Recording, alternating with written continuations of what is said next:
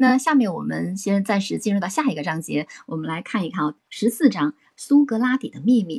我们有请白公馆二三零幺，他是一位呢喜欢读书的轻画家。感谢您第一次来与我们分享读书。哎，你好，大家好。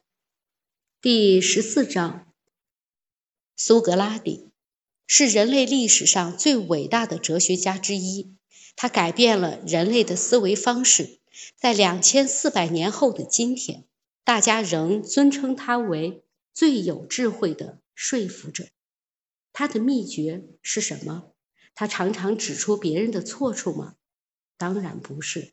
他的方法现在被称为苏格拉底式教学法。他会问对方能做出肯定回答的问题，然后渐渐引导至他设定的方向。他不断的提问。你继续不断的回答是，等到你察觉到时，你们都已得到肯定的答案了。所以下次你想提醒别人犯错的时候，记住苏格拉底的方法，问些温和的问题，一些能引发别人说是的问题。中国有句格言，最能反映东方人的智慧：以柔克刚。柔弱能胜刚强。感谢他带来的声情并茂的领读。如果大家还有掌声的话，就双击他的头像送给他吧。那也希望白公馆以后多来参与我们的读书哈。好的，好的，我很荣幸，谢谢主持人，谢谢白公馆。那刚才他讲的这一段里啊，我们会发现也是有好多的例子。中国有一条就是告诉大家，尤其到最后我们看到那么多年前苏格拉底哈也这样说。就是一定要让对方一开始就说是的，是的，那这样你的对手可能就没有机会说不。然后包括像刚才有银行职员让顾客填写资料那段，我记得还比较深刻。然后顾客拒绝，他就循循善诱说：“哎，万一有个意外，是不是希望我们能快速的找到你的亲人啊，并让他受益呀？”啊，是的。所以呢，这个顾客后来就没有拒绝哈，直接填写了受益人的名字。还有包括像西屋电器公司的约瑟夫老板说马达比较热，那他不断的告诉，哎，那室温应该是多少度呢？嗯，马达可以超过室温多少度呢？同样的环境下，那如果是水的话，会不会也会这样发烫呢？最后就让他发现哈，不能说经常把手放在马达上。还有包括斯诺先生后来也愿意买了特价品的狩猎的设备，所以这一段哎，我们可以感受到。这样的一个方式和方法，是不是也是我们平时我们能够获得别人的同意，让别人和我们的想法一样的一个方式和手段呢？不知道大家有没有在这方面的一些实例哈？我特别想听听大家的分享。我举个例子啊，在我以前，我觉得会经常说到这样一句话，就是我会问客户，比如说现在呢，您使用的产品，您会有什么样的担忧吗？那如果顾客说，哎，副作用比较大。那可能我接下来就会说，那如果有降低这些副作用的产品，那您会愿意使用吗？那顾客可能会说，哎，当然，你是什么产品啊？那这个时候客户可能就主动去问，哎，你在做的是一个什么样的产品？所以特别简单哈，大家有没有？我们可以来现场练习一下。我们直播间好安静哦。对呀，今天都在认真倾听嘛。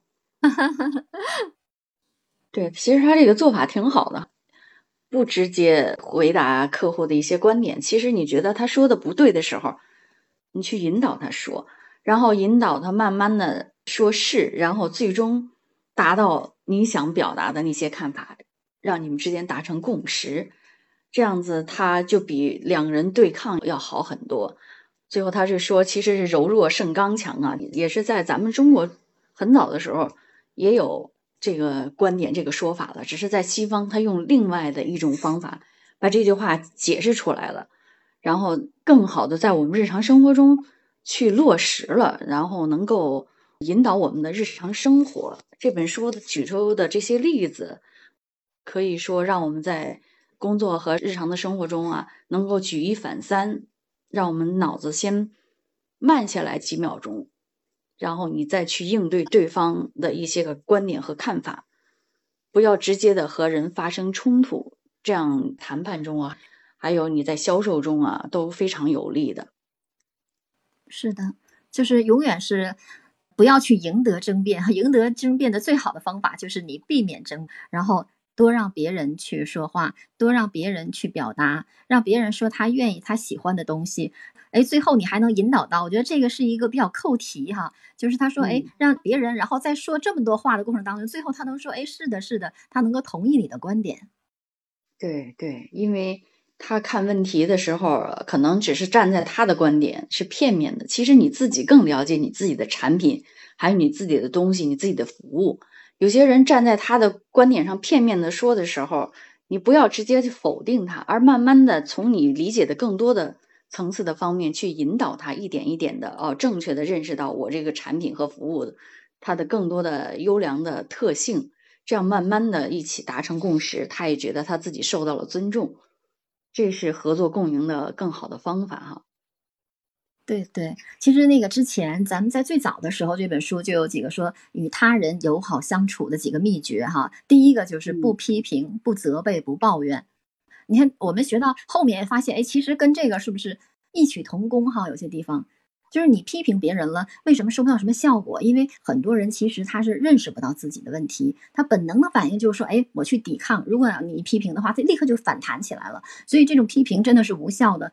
就是包括很多人的意识，可能是做了一件坏事儿，包括一些比如说犯罪的人，其实他不认为他那个做的事儿。是有多么大的那个害处，或者你根本就不对，他还觉得自己好像还挺怎么怎么样哈。就是我们看到前面有很多作者举的一些例子，所以说我们批评这样的人可能达不到效果的。每个人他都希望自己被重视，有成功的渴望。然后我们如果在平时的工作当中能经常的发自内心的去真诚的去赞美别人，那对双方来讲都是一种激励。但是我们一定要是真诚的赞美。